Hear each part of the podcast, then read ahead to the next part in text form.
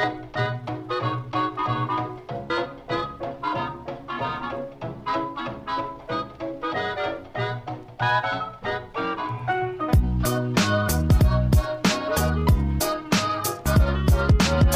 seguimos con Calienta Banca. Yo soy Humberto. Matías, capítulo 23. Muy número 23, número místico, número de leyendas. Eh, también un episodio nostálgico que nos quedamos sin NBA. Nos pueden seguir en arroba calientabancas con doble S y nos escuchan en todo lado. Pues si nos escuchan es porque ya nos escuchan, ya saben dónde. Muy bien. Eh, Estás, vamos. tri- estás triste porque terminaron las finales. Termi- terminó la NBA. Es el fin de una temporada hermosísima. Una Se acabó. temporada que tuvo cuántas historias. Una temporada en donde hablamos...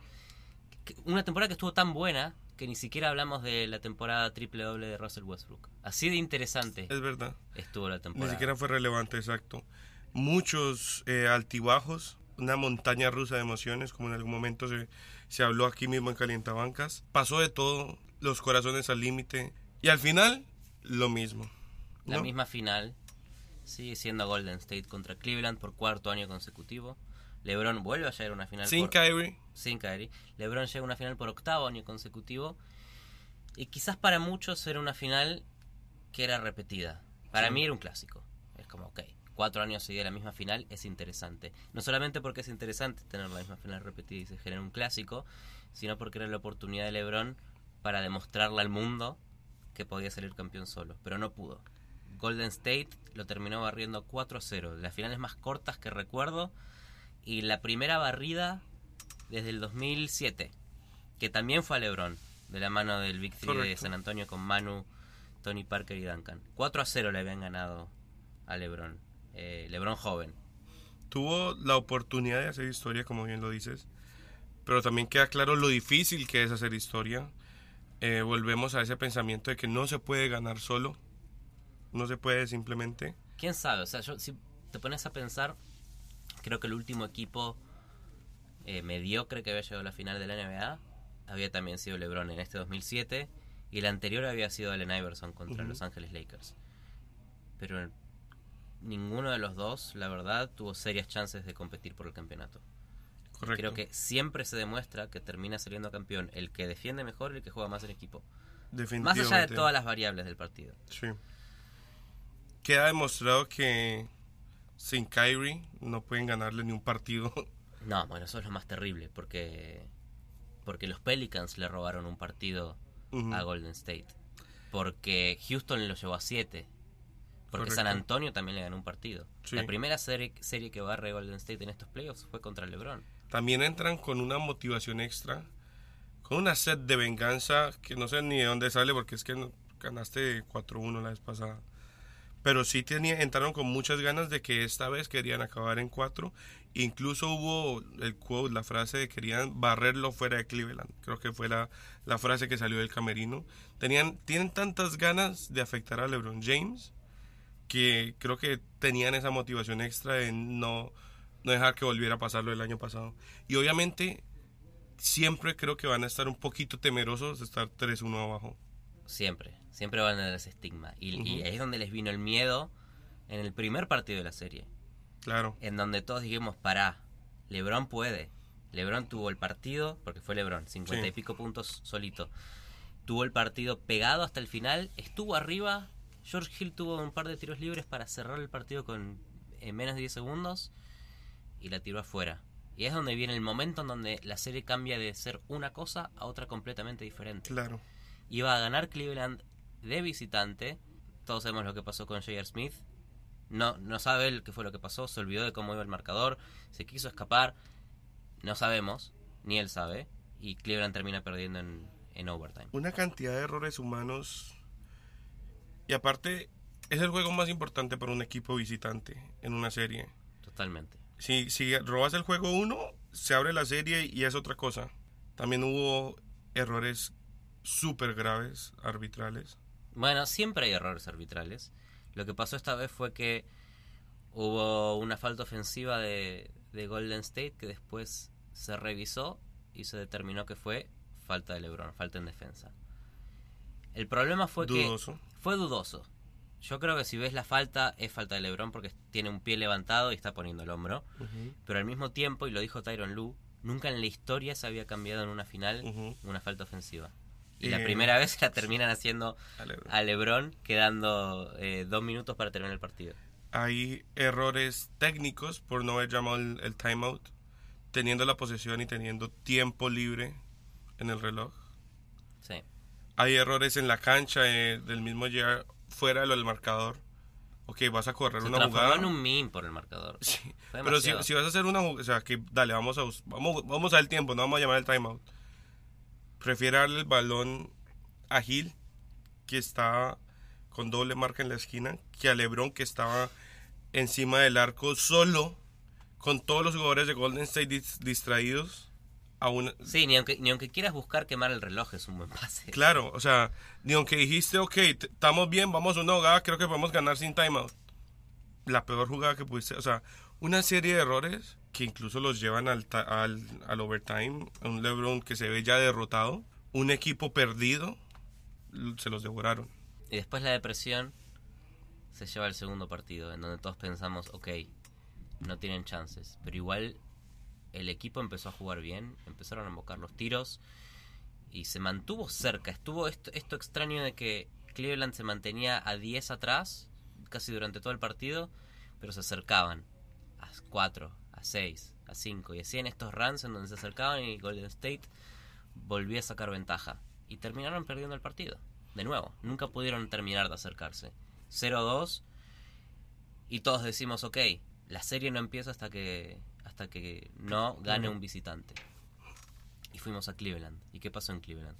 Lo interesante es que igual Cleveland empieza bien, empieza 14 a 4, una vaina así, timeout, Golden State, se recuperan y estuvo parejo todo el partido, todo el partido hasta que en un momento casi que va a ser ya icónico en, en los playoffs, que creo que es la primera vez que de verdad hemos visto a Kevin Durant siendo clutch, Sí. Kevin Durant tirando una daga de esas que son dagas de verdad.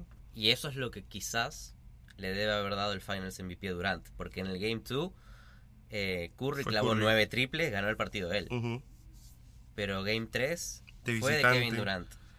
Claro, de visitante iban 93 a 96, tres punticos, todo es posible. Un triple de esos con, con un defensor en la cara, three, three. Pa.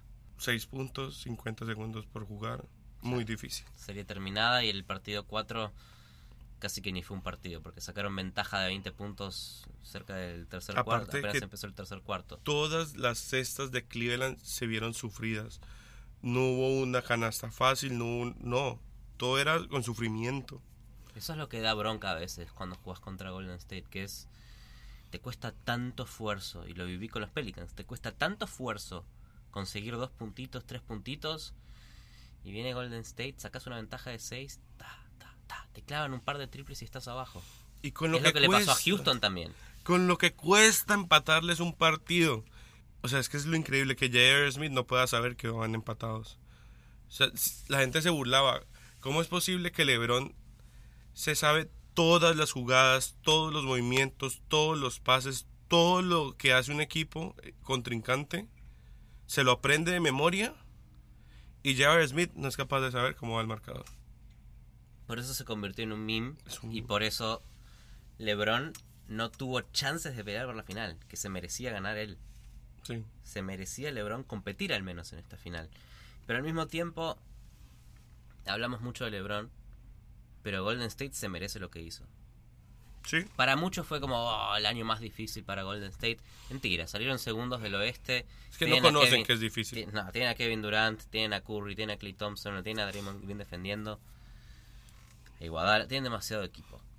Eh, por lo tanto, lo que es difícil para ellos, que miren lo que hace LeBron, a ver lo que le cuesta Claro, hacer a él las sí. cosas. Eh, pero sí mérito para Golden State. mucho, mucho mérito a Steve Kerr. Definitivamente, sea por mérito propio o por mérito de las, de las circunstancias, desde que llegó a Golden State eh, ha sido una labor impecable. Nunca, eh, como coach, nunca no llegó a la final de la NBA. Eso es mucho mérito. Tiene ocho anillos. Eh, como jugador, como coach. Cuando hablan de que se puede retirar por el problema que tiene en la espalda, Si yo soy Steve Kerr, ya está. Sí. Ocho anillos. Y no quiere decir que se acabe Golden State. No, para Van a nada. seguir. Acordate que la final del año pasado eh, no la dirigió Steve Kerr. Exacto. Y la antepasada tampoco, porque estuvo también mucho. ¿Cómo se llama el que se fue a los Tuvo Lakers? Luke Walton. Ajá. Entonces, o sea, la de los 72. Sí, entre, entre Luke Walton y Mike Brown fueron reemplazantes de Steve Kerr. Y eso es quizás lo, lo, lo que le pone una mancha al legacy de Steve Kerr como coach. pero es que es no le que lo reemplazan cobrar. y el equipo funciona igual. Bueno, pero es porque implementó un sistema. Él junto a Jerry West, que también ha sido arquitecto de esto, implementaron un sistema de juego. Es más allá de, de motivarlos en el tercer quarter. También hay que hablar de que muchas veces la huella del entrenador se, se siente mucho más cuando, obviamente, cuando tienen tiempo con su equipo. Y eso se nota más en el primer quarter y en el tercero. Sí. La manera en que los equipos de Kerr salen en el tercer quarter, después de pasar un momento con él en el halftime, es impresionante porque siempre salen a devorarse la cancha y acabar con el equipo. Pero no solamente eso, la construcción de equipo que tuvo desde que agarró a Golden State y le dio la luz verde a Curry. También. Él fue el que le dijo, Curry, vos tira cuando quieras. De donde quieras. Y ahí va- empezó a, a Golden State y él, Curry, a batir récords de triples. Sí. Y también Clay Thompson, porque él fue el que les dio la luz verde. Y es increíble que los dos van a quedar uno y dos en el récord histórico de triples. Es increíble. Pero, jugando juntos. jugando juntos. Pero aparte de, de ser los dos que, que tienen el récord, lo que hizo Steve Kerr con Golden State es lo que marcó la tendencia de la NBA entera. Sí. Porque en la NBA hoy se tiran muchísimos más triples de los que se tiraban antes por culpa de Golden State. Sí, Porque el básquet evolucionó con Golden State. correcto. Y es un, es un juego en equipo, un, eji- un- un juego, un juego en donde hay muchas cortinas que van por detrás, los jugadores van por atrás y lide- el movimiento ofensivo lidera muchos tiros de triple abiertos. ¿Y por qué no tirarlos? Mm. ¿Y por qué no tirarlos cuando tenés a Curry que lo puede invocar con un tipo en la cara de mitad de cancha? Imposible. Es imposible. Lo interesante es que aparte, este año le agregan una variable más a su juego que es eh, Durán haciendo isolation. Sí, esa, sí, también, que es en donde más se puede lucir Kevin Durant, que es lo que terminaba siempre haciendo en, en Oklahoma, eh, y lo que no fue Kevin Durant el año pasado. Y es muy- trató de ajustarse más al equipo. Y es una técnica muy lebronesca, ¿no? O sea, dele el balón en, la, en el post, espere la doble marca y luego tírelo para pásele el balón un tirador. También cuando, cuando va Kevin Durant a Golden State, intentó jugar más al estilo ofensivo de Kerr. Y tardó un año entero en Kerr darse cuenta de que Kevin Durant necesita de poder, poder tener sus propios tiros para lucirse más. Sí, Y lo terminó aprendiendo. Pero eso es fantástico de Steve Kerr. Eso es un buen coach. claro, Eso es lo mismo que hizo Popovich con la Marcus Aldridge. igualito. Es claro, es saber dónde se siente más cómodo y tratar de aprovecharlo más desde esa misma comodidad. ¿Sabes lo que me lo que sí respeto de Golden State? Eh, que no quise que gane toda la temporada, obviamente. Estoy cansado de que gane Golden State. Obviamente. Que son para muchos el equipo más injustamente bueno de la NBA. Son demasiado, demasiado buenos, tienen demasiados jugadores. Pero no nos olvidemos que Curry, que Clay Thompson, que Draymond Green, todos fueron drafteados Sí. por Golden State. El único free agent que se agregó fue Y Kevin Durant. desarrollados. El un- o sea, cuando comparas con otros super teams, cuando comparas con lo que hizo LeBron en el Heat, cuando llegó a Bosch y se juntó con Wade, cuando comparás lo que hizo Boston con Kevin Garnett. Ray Allen y Paul Pierce, en donde trajeron jugadores que no venían de su mismo equipo. Golden State los formó desde chicos. Claro. Y es que también fueron muy de buenas en el hecho de que cuando Durán estaba disponible, tenían el cap space porque Curry todavía estaba ganando poquito. El, contra, el contrato de Clay Thompson y Draymond Green tampoco es absurdo. Entonces, estuvieron muy de buenas en tener el espacio justo y que aparte renovara eh, pidiendo menos plata. Sí, para porque poder también tenían a- extensiones de cuando eran jóvenes, Claro. porque Curry tenía el contrato que le dieron por miedo a sus lesiones. No nos olvidemos que Curry tenía el, Claro, el tobillo. el, el tobillo jodido y nadie creía que se podía recuperar esas lesiones. Solamente lo que yo a Golden State. Cuando jugaba para Mark Jackson era una máquina de lesionarse. Pobre Mark Jackson, comenta para ESPN las finales de la NBA. Él ve todos los días al equipo que él no pudo llevar a una final. ¿Cómo Él ve al equipo que él intentó hacer jugar de una manera, jugando mucho mejor de lo que jugaba con el pobre Mark Jackson. Es muy difícil transmitir las finales de la NBA. Sí. eh, al lado de Jeff Van Gundy que solamente va quejándose de, es Se una- queja de se- todo. se queja de una cosa tras otra Van Gundy es, hermoso Es una máquina de es una, una cosa hermosa encontré este dato si vos ves los campeonatos muy simple el dato ¿eh? La cantidad de campeonatos que tienen las franquicias de, las NBA, de la NBA tenés hoy día a Boston con 17 a Los Ángeles Lakers con 16 y atrás estaba Chicago con 6, los 6 de Jordan. Y ahora iguala a Golden State. Los Warriors igualan con 6 campeonatos a los Chicago Bulls. ¿Cuál es la tercer mejor franquicia histórica? Si me tenés que decir aparte de los Lakers y Boston, ¿cuál es la que pelea por ser tercera? Porque aparte tenés también a, a San Antonio Claro, con 5, es- los pero que viene ganando... ignorando, obvio. No, porque viene hace 20 años llegando a los playoffs. Es que si, si, ves la consistencia, obviamente 11 de los de Boston llegaron juntos y fueron en la época de Bill Russell, Sí, donde era Bill Russell jugando contra un pintor. dentistas, sí. Entonces, comparado con los Lakers, que muchos fueron ya en épocas más competitivas, en los 80, en los 90, Sí. incluso en los 2000, ¿no? Entonces creo que claramente los Lakers llevan la ventaja. Boston, porque históricamente tiene un montón, pero es solo por números. En consistencia, los Sports deberían incluso estar por encima de Boston, Sí. por lo que llevan haciendo los últimos 20 años. Pero si vamos a hablar de los últimos 10, ahí es donde puede tener la ventaja Golden State por encima de los Bulls. De los últimos 10, porque en los últimos 10 los No, Bulls... hablamos de histórico. Si vamos a hablar de histórico, para mí serían los Lakers, los Spurs, Boston, Bulls y Golden State. Polémico. Ahí está. No sé, de lo que yo, yo te puedo contestar, de, te hago la pregunta histórica, pero tampoco la sé responder. De lo que yo vi en mi vida, sigue siendo San Antonio. La es demasiado, demasiado increíble, 20 años. 20 años de no perderse los playoffs. No, no, y aparte entrar como Conten- top 4, top contender. 5. Exacto. Eso es increíble, porque Golden State agarró estos años, quién sabe cuánto puedan durar. Quién sabe. Estos Golden State tienen tres campeonatos. Estos San Antonio tienen cinco campeonatos. Y la dinastía de Golden State, el campeonato de Golden State, genera otra cosa, que es proteger un poco el legado de Michael Jordan. Claro. O sea, Jordan tiene que agradecerle a Golden State por existir 100%. Si no, ya LeBron lo hubiera pasado. O sea, vos decís que este LeBron le podría haber ganado a Houston, que este LeBron le podría haber ganado a San Antonio el año pasado, que este A LeBron este- le podría a este- a Oklahoma. A ese Houston en particular no, pero el año pasado, si hubiera llegado Houston a la final, O se San lo pasa Antonio. por encima. San Antonio. San Antonio también. Con Kyrie todavía, Sí. le hubiera pasado por encima. Los números de LeBron de estos playoffs Son locos. Son, eh, Son históricos. me, me- me- me espantan. Me dan miedo. Porque yo nunca vi a alguien dominar 15. tanto. Temporada 15. 15 años. lleva 33 haciendo años de edad. Yo nunca vi dominar nadie a, un- a una persona como él y nadie lo acompaña, lamentablemente. Termina los playoffs con 34 puntos por partido, 9 asistencias, 9 rebotes y 54 de campo. Mm. Eso es monstruoso. No solamente eso, sino que termina liderando toda la tabla estadística de su equipo. Otra vez. Es el tipo que más hace todo. Es como Jennings en, en Milwaukee, Pero, pero, en las finales pero en las finales de la NBA y compitiendo contra el mejor equipo de la es NBA. muy difícil. Es demasiado duro lo que hizo LeBron. Es demasiado doloroso que LeBron no pueda eh, tener un anillo después de la tremenda campaña que hizo en playoffs. Me duele. Me duele como, como fan del básquet.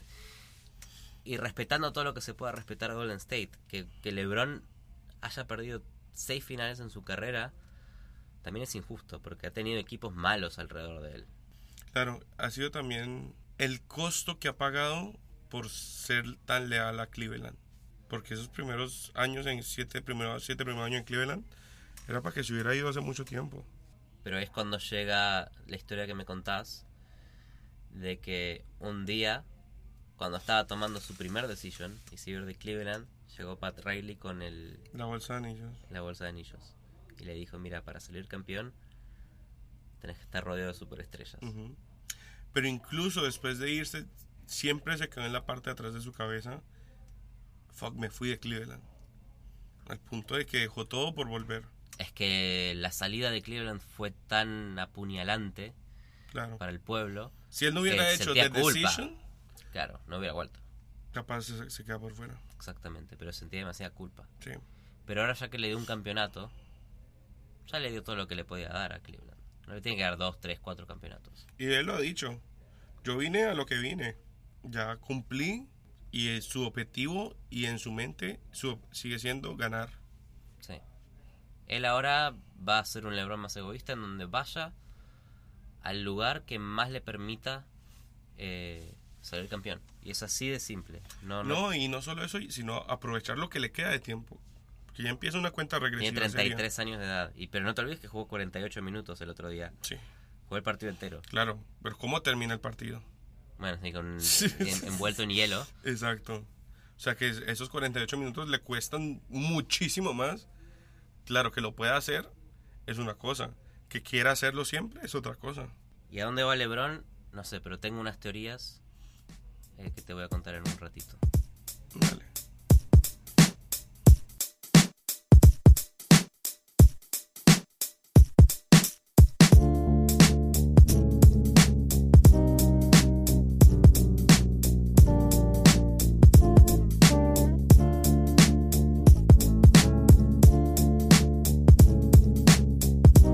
Y entonces, Mati, ¿a dónde se va Lebron?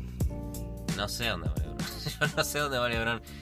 Eh, estoy cada día leo que va a un equipo distinto. Pero esto lo, lo- lo vengo leyendo hace meses. Porque a la prensa le gusta hablar de dónde va LeBron. Pues no respetan que, que seguía en Cleveland. Sí. Que está luchando por un anillo. Eh, no sé a dónde va LeBron. También es un negocio, porque a la gente le encanta apostar, ¿no? ¿Por ¿Qué, qué? qué dice Las Vegas? Vos, vos vas a, en vez de ir a los expertos, vas a lo que dice la gente misma La gente con misma. su bolsillo. Exacto. Porque ahí es donde vos ves la convicción de la gente. Que la gente crea tanto que alguien va a tomar una decisión que dice, ah, voy a poner de mi plata para ver si esta decisión es, es o no es. Tienen tanta convicción de que eso va a pasar, de que apuestan. Y no sé para dónde va esto, pero son números muy interesantes, por lo menos a ver cómo van en Las Vegas. Y según Las Vegas, los equipos... Según Las Vegas, decían Claro. que el coach de los Knicks iba a ser LeBron James, by the way. Había una persona que le puso... Ey, se puede apostar a todo. Vos le puedes apostar lo que quieras. ¿Qué dice Las Vegas? ¿Dónde va LeBron? Podemos apostar a en qué momento LeBron se va a rendir con su hairline y simplemente afeitarse. y yo creo, yo creo que si va a Los Ángeles, no. Porque Los Ángeles es una ciudad en donde te, Tiene que verse juzgan, bonito. te juzgan por cómo Claro. te ves. Bueno, pues casualmente los Lakers son los que, según Las Vegas, llevan punteando esa carrera. Muy cerquita están los Rockets, los Spurs, los Warriors, sorprendentemente. Y según Las Vegas, ¿Ves? Por eso Las Vegas. ¿Cómo va a ir a Golden State? según bueno porque toman en cuenta cosas como quién tiene cap space quién es bueno moviéndose eh, eh, con los free agents quién es un buen destino cuál es la franquicia que está en una ciudad que sea más amigable con todos los contratos fuera de las canchas de LeBron pero según Las Vegas hay más chances de que LeBron se vaya a los Warriors a que vaya al Heat o a los Clippers o a los Celtics o al- ¿Qué- qué- incluso de que se quede ¿Qué te hace sentir que la gente apuesta que algo imposible tenga más chances de que LeBron vuelva a Miami? O sea, hay más gente apostando a que se va a los Warriors a que se queda en Cleveland.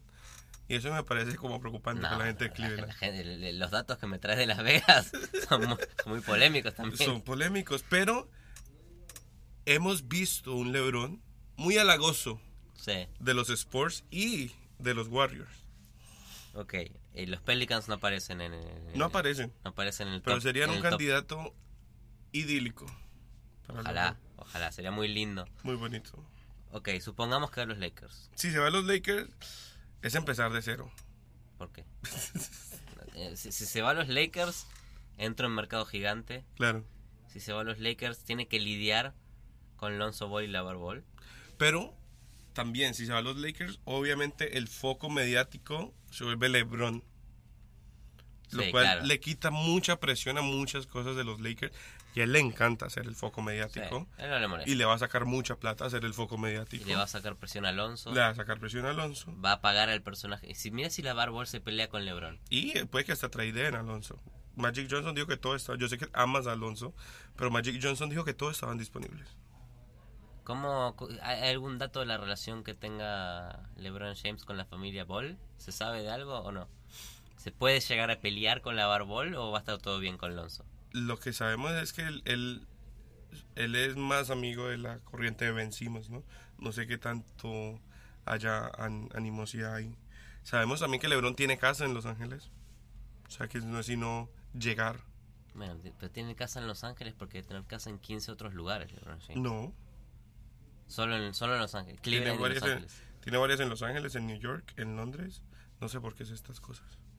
O sea que puede ir a un equipo de Londres también. Puede que se retire y empiece a jugar O fútbol sea, en ¿vos, vos Liverpool. crees que si va, si se va a Detroit, no va a comprar una casa en Detroit? Claro, como hizo en Miami, pero es que las que tiene en Los Ángeles son las Son, casas. son lindas. Sí, sí, porque son las de él, son las que le gustan ¿Él dónde vive cuando no, no hay temporada? en Los Ángeles. Ah, o sea, o sea que estaría en su casa. Es su casa. que hoy es su casa. Jugar en casa y jugar con Lonzo Ball. Jugar con... O sea, el equipo estaría bien. Supongamos que no pierden a nadie, que solamente pierden los derechos de los jugadores Claro. in- eh, más dispensables de todos. Tenés a Alonso, tenés a. Ingram, tenés a. Kuzma, tenés a LeBron, ¿Cómo se llama el otro small forward que juega bien? Randall. Randall. Randall, Randall lesionado. Ajá. Vive lesionado. Tienen mucho cap space. Quizás puedan traer a un LeBron y puedan traer a Paul George. Claro, porque tener cap, cap space en un mercado tan atractivo. No, que ma- más que atractivo es que tengan a LeBron. y- LeBron es el mercado más O sea, es atractivo. como la mezcla perfecta para que Chris Paul le interese. Paul George le interese. Cualquiera de los Paul que juegan en la liga le Boogie, puede interesar. Ojalá no lo haga. Incluso un Boogie. Imagínate si tenés a Alonso, Que Boogie es de Los Ángeles. Lonzo, Ingram, eh, LeBron James, Paul George y Boogie en el mismo equipo. Uh, todos pele- peleándose uno con el otro. claro, una lucha de egos. Una belleza. Pero ese equipo sí me gustaría ver jugar, ¿eh? Sería Showtime. Es show. Es un equipo show. Primero de todo, porque a LeBron le gustan los récords. Y irse al oeste implica que ponga muy en riesgo su racha de finales. Uh, Y LeBron no le gusta. a él le gusta lo fácil. No es que le guste lo fácil. No, le, Si le gust- gustara eh, lo fácil sería Golden State. No, no, pero igual es mucho más fácil llegar a las finales en el este. A las finales. Sí, bueno, claro. Jugás contra Boston lesionado como final de conferencia.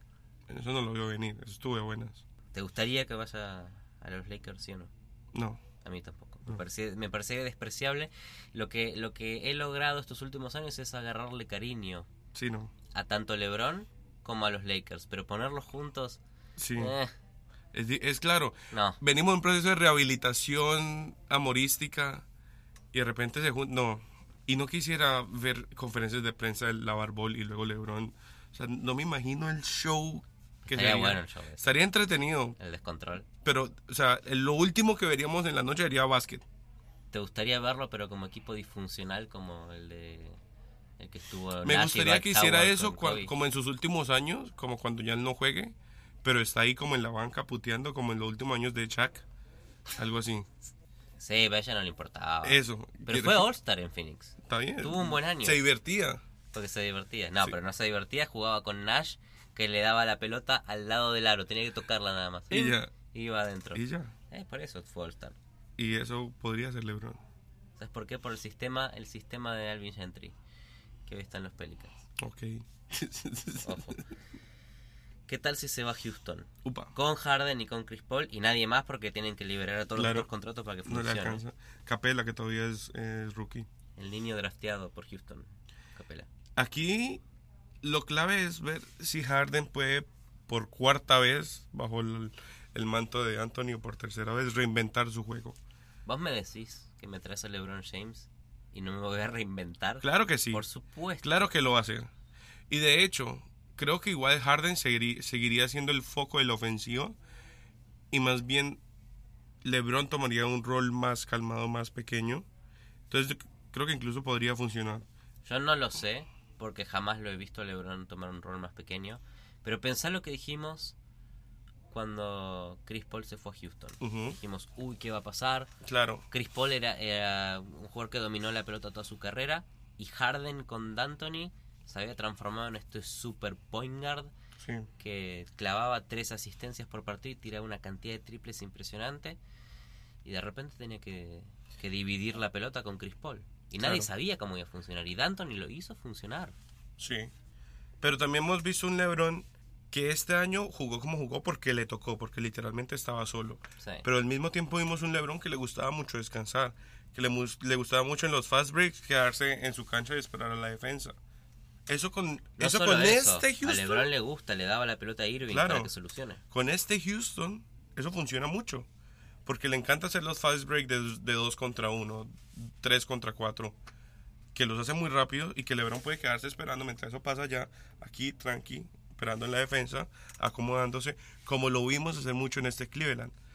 Pero en vez, en vez de tener a, a Clarkson y a Larry Nance, va a estar Harden y, y Chris Paul.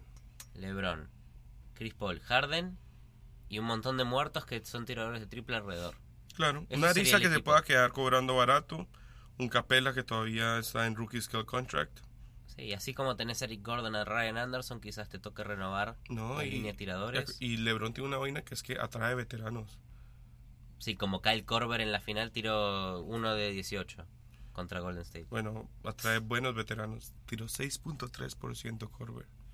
6.3% tiró Corber. Ay, Pero te- sabes que es muy viejo Korver, ¿no? Porque jugaba con Allen Iverson en Filadelfia. ¿Eh? En Filadelfia. Era Allen Iverson, Kyle Korver y Guadala. Y hubo un año ahí que estuvo Chris Webber.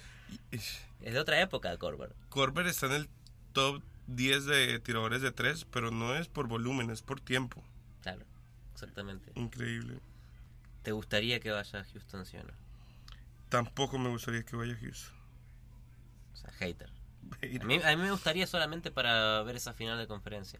Estaría increíble una final de conferencia de este Golden State con ese Houston. Sí sería, estaría buena. Claro. A ver qué pasa.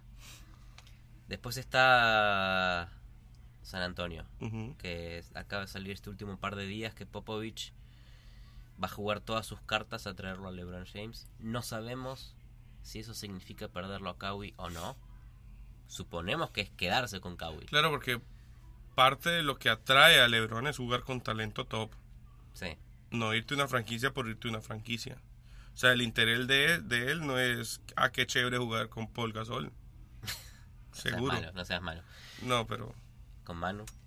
con, ah, con Manu toda como su carrera persiguiendo jugar con Manu. Exacto, hasta que por fin se le va a dar Pero mira, con Popovich tiene buena relación porque jugaron en, los en Olímpicos. los Olímpicos en Team USA, ganaron mundiales y medallas de oro juntos.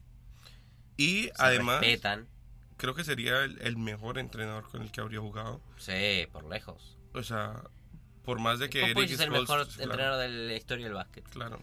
Entonces sería tener algo que él nunca ha tenido y es, o sea, lo más cercano creo que ha sido Pat Riley, porque Eric Spoelstra todavía estaba, le faltaba probarse mucho. Sí. O sea, no le va a quitar mérito al gran entrenador que es, pero no se había probado. No sé, no ha tenido mucho Tyronn ahí. Lue. Tyronn Lue. No ha tenido mucho ahí apoyo. Todo lo que se habla de Kawhi. Que Kawhi se quiere ir, que quiere un mercado más grande, que quiere, quiere más el, el spotlight encima de él. Puede obtenerlo si LeBron va a San Antonio también, porque de repente el mercado que genera LeBron James por sí solo te hace de San Antonio una máquina de generar plata. Y eso también creo que le Que es interesa. lo que hizo con Cleveland. Claro. Y ya San Antonio viene siendo un equipo competitivo. Si llega a estar LeBron en esa, en esa franquicia, Kawhi va a recibir los bienes de tener a LeBron al lado de Claro. él. Eh, pero anda a saber qué es lo que quiere Kawhi, no se sabe. Lo más bonito de que se fuera San Antonio sería los comerciales de HEB Los del almacén. con LeBron. con lo- sí. Una belleza. O sea, vos querrías que vaya a San Antonio. ¿Qué preferís? ¿Que se vaya a, a Houston y haga comerciales con State Farm? No, no, No, ¿cierto? no. no. O San Antonio y hace comerciales con HEB. De mucho mejores. Claro. Igual no están mal los de Stateman. No, pero HEB haciendo un picnic, todos en uniforme, una belleza. ¿Con quién tiene más chances? Supongamos que eh, el núcleo de los dos equipos, tanto de Houston como de San Antonio, queda más o menos intacto. La superestrella se mantiene. Si, si en Houston queda Chris Paul y Harden, y si en San Antonio queda Kawhi Lamarcus Y Lamarcus y Aldridge. los jóvenes. y los jóvenes, y Murray y Manu, el joven. Eh, Pelado. ¿con quién tendría más chances de poder superar a Golden State en una serie de 7? 100% Popovich. 100% Popovich. Las dos mentes más brillantes del básquet juntas. No sé. No solamente eso, Popovich le enseñó todo lo que sabe a Steve Kerr. Y. Mike D'Antoni también le enseñó mucho a Steve Kerr. No También. te olvides. Cuando estaba en Phoenix. Ok, ¿qué pasa? Eh, ahora te traigo el- el- los casos más bizarros. ¿Qué pasa si se va a Golden State? Es triste. Yo no miro más básquet. Ya, se acaba. ¿Para qué? Pero la vaina es que si ese hipotético llegara a pasar, no va a ser el mismo Golden State porque es imposible mantener el- los Hampton Five y LeBron. Es imposible. No, reemplaza a Iguodala por LeBron. No le alcanza. ¿Que LeBron va a cobrar 9 millones de dólares? Supongamos. No va a ser eso. Supongamos. LeBron solo va a ir a un sitio que uno le pague el mega máximo, más máximo, y que tenga superestrellas. Pero ¿qué tal si lo único que quiere y busca es salir campeón? Y es tan mercenario que va a Golden State y deja Por bien parado millones. a Kevin Durant. Ya lo que hizo Kevin Durant, ¿qué sentido tiene? Si LeBron hizo esto. Que se baje a 9 millones de dólares y se vaya. Ponele, lo que neces lo que lo máximo que pueda. Que No, ahí un no. par de contratos. Sería muy triste. Es el fin del básquet. Es el fin del básquet. ¿Para qué ver? Si se va No, pero si, si Adam Silver frenó a, a Chris Paul de irse a los Lakers. No ese fue Stern, pero Ah, eso fue David Stern. pero porque los Hornets no tenían dueño. El dueño de los Hornets era la NBA. Por lo tanto, la NBA podía aceptar o no el trade. Mm, Era medio cuestionable esa época del básquet. mm, Extraña. ok. ¿Qué tal si se va a los Pelicans? Bonito. Con Boogie y Anthony Davis. Sería un momento bonito. Sería muy idílico. Sería un equipo de grandes, de gigantes. Lo cual sería bonito de Yo ver. creo que es, es imposible, pero me, te, te lo quería decir para ver qué pensabas y me tomaste en serio. Me gusta mucho que me hayas tomado en serio. Ok, eso sí se va al oeste, Ok. que para mí va a tratar de evitar, ujú, porque él quiere llegar a la final. Correcto. Si se va al este, saco, te voy a sacar a Boston de, como la opción, porque no va a ir a Boston. Ok. Pero creo que dos lugares que sí tienen sentido para él. Uno es Filadelfia, que se vino hablando los últimos, el último par de meses, para juntarse con Simmons, juntarse con Embiid. Ahora hay un gran escándalo con Colangelo, con estas cuentas de Twitter falsas que usaba. Eh, terminó yendo, o lucharon, o se fue, Ujú. renunció, no se sabe. Pero un escándalo al fin y al cabo.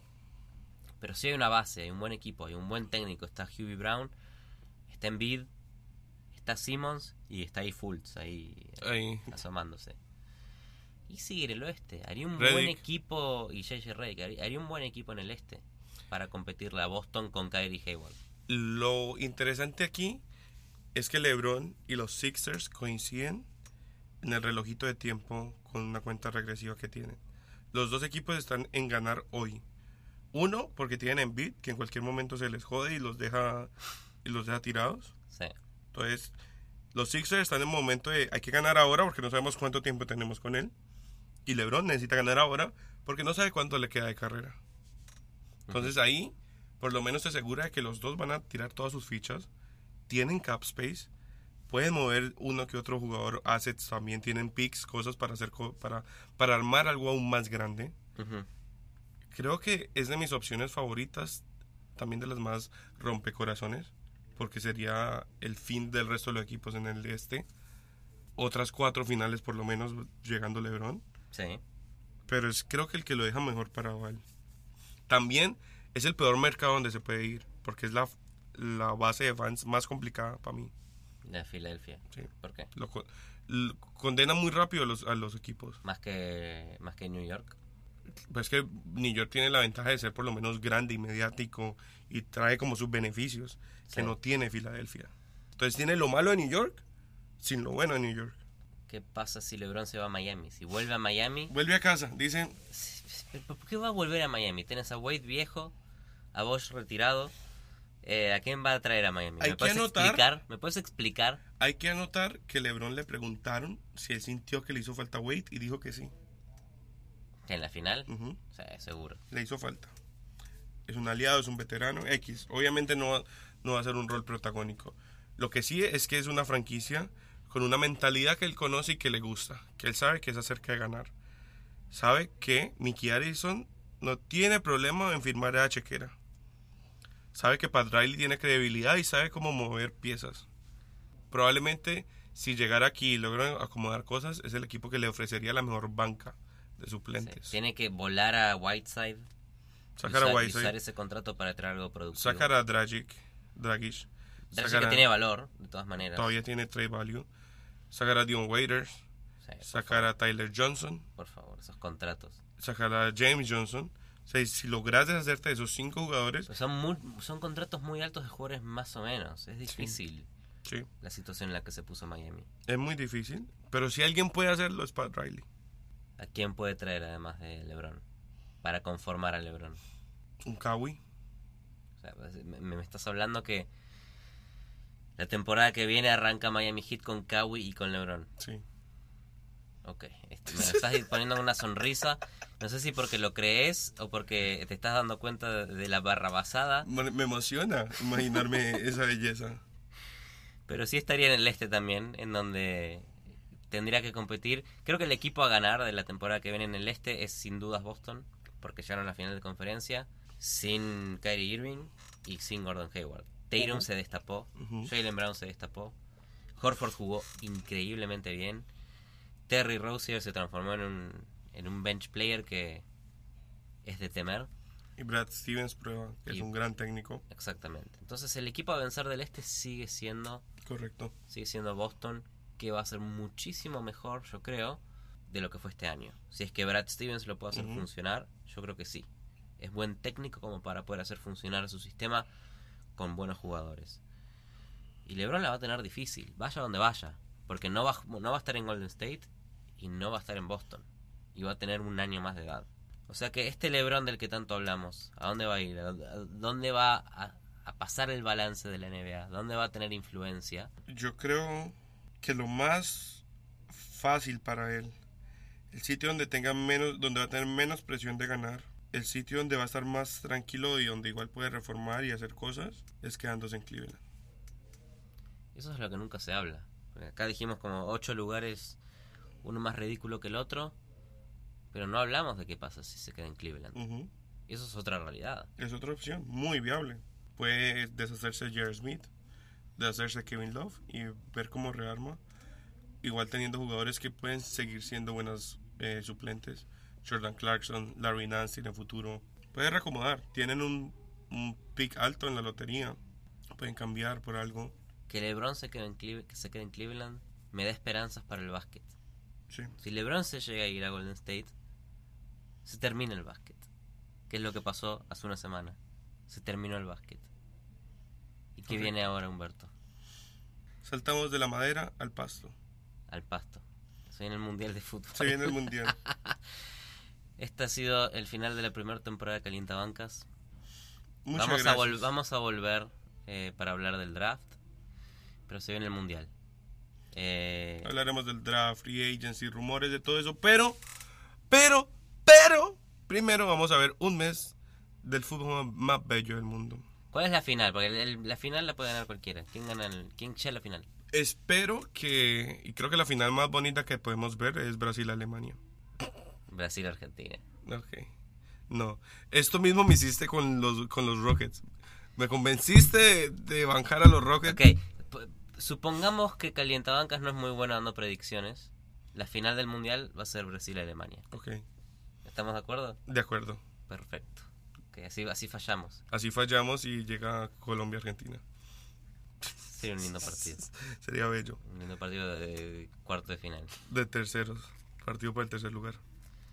Bueno, ¿dónde nos pueden seguir? Síganos porque ahí sí vamos a seguir opinando y cap- ca- capaz hablemos más del mundial, capaz sigamos hablando de, de básquet, pero síganos en arroba calientabancas con doble S en Twitter. Si les da nostalgia y quieren volvernos a escuchar, están todos los 23 episodios en Stitcher, en, en iBox, en, En iTunes, en, En Google iTunes. Play, etcétera, etcétera. en. Pero nos vamos a ver el mundial. Eh, por favor, Messi, tráeme la copa. Jamecito, Jamecito papá, Jamecito niño. Nos vamos, hablamos. Hasta luego.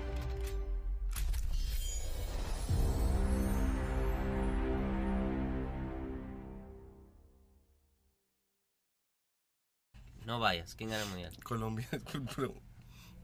Colombia gana el mundial. Colombia gana el mundial. Ok, o sea que si Colombia, Colombia no gana el mundial me paga 100 dólares. Porque se acaba de convertir en una apuesta. Porque estás muy seguro. Eh, y si Colombia gana el mundial, me pagas mil. Dale, Mil así. quedó grabado. ¿Deal? No. Ah, bueno.